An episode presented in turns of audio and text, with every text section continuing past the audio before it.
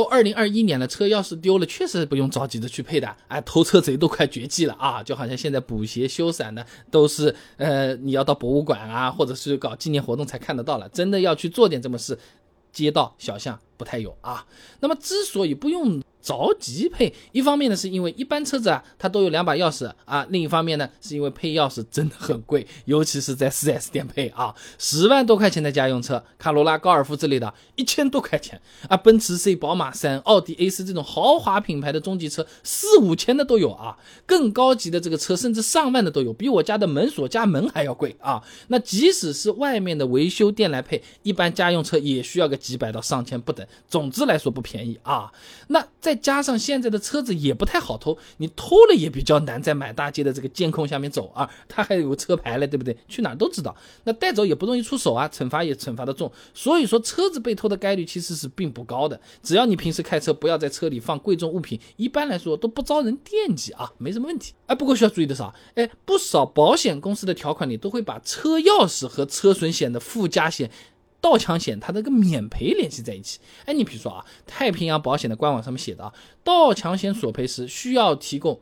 保险单、行驶证、发票、车辆购置附加凭证，哎，出险地县级以上公安行政部门出具的盗抢案件证明、车辆已报停手续以及车钥匙。哎，你少一把钥匙，它竟然会要增加百分之五的免赔率的。本来比如说能赔十万块钱，你把钥匙没有了啊，这保险理赔的时候就少赔五千块钱。你赔二十万的就少赔一万块钱了。哎，好神奇啊！所以有盗抢险这种附加险的车主朋友啊，如果你不小心把钥匙给搞丢了，我建议你还去补一把。哎，毕竟保险都买了，万一因为一把钥匙少赔个几千几万的，不舒服的了心里啊。那真的要去配钥匙，去哪里配有说法的啊？那现在不少的车子用的都是芯片钥匙，哎，这种。芯片式的防盗系统的钥匙，它是有信息转发器的，哎，每个转发器有全球唯一标识，哎，就像以前土匪的黑话一样，天王盖地虎，对不上就打死你啊，宝塔镇河妖，哎，都都都对得牢的啊，每把钥匙和车子之间啊，它都有专属暗号的啊，而且呢，只有当车上的这个防盗控制器和车钥匙上面这个暗号对上，车子才能顺利的这个解锁驱动，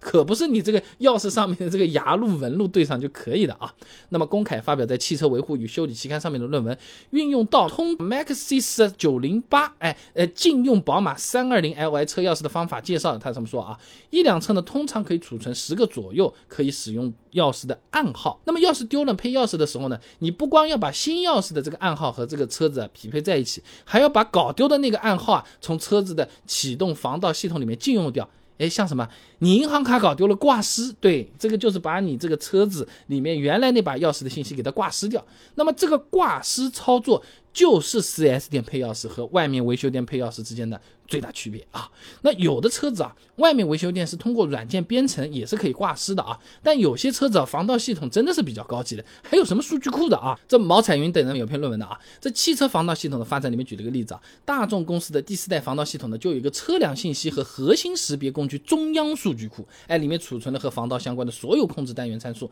哎，除非在线，否则无法完成这个防盗器的匹配，哎，嗯。这里配有高级防盗系统的车型呢，你只有去 4S 店了，哎，才能给原来的那把钥匙搞丢的钥匙挂失。所以说去 4S 店配的时候是最稳妥的。所以他们也知道我们是这么想的，所以贵的要死，哎，就是这个道理啊。那这类车型如果去外面的维修店配呢，那就只能像是破解手机一样啊，把这个系统破解掉，然后再配一个备用钥匙挂失是做不到的。以前你丢的那把钥匙被人捡到，嘟嘟，你这个也能开啊，嗯，这个就是。存在着一定的风险啊，现在价格便宜啊，呃，通常比 4S 店便宜好几倍呢啊。那么想要配钥匙啊，我个人是比较建议先去修理店问一下，我这个车型在呃他们店里配钥匙的话，能不能把丢了的那个给禁用掉挂失？哎，如果可以的话，那外面比较划算嘛，对不对？如果不行的话，还是 4S 店比较稳妥啊。那总的来说，如果车钥匙搞丢了啊，在不影响使用的情况下，不配也不是不行，哎，毕竟配钥匙真的不便宜。那如果说买了盗抢险这类保险，你补一个，有可能你心里好受一点啊。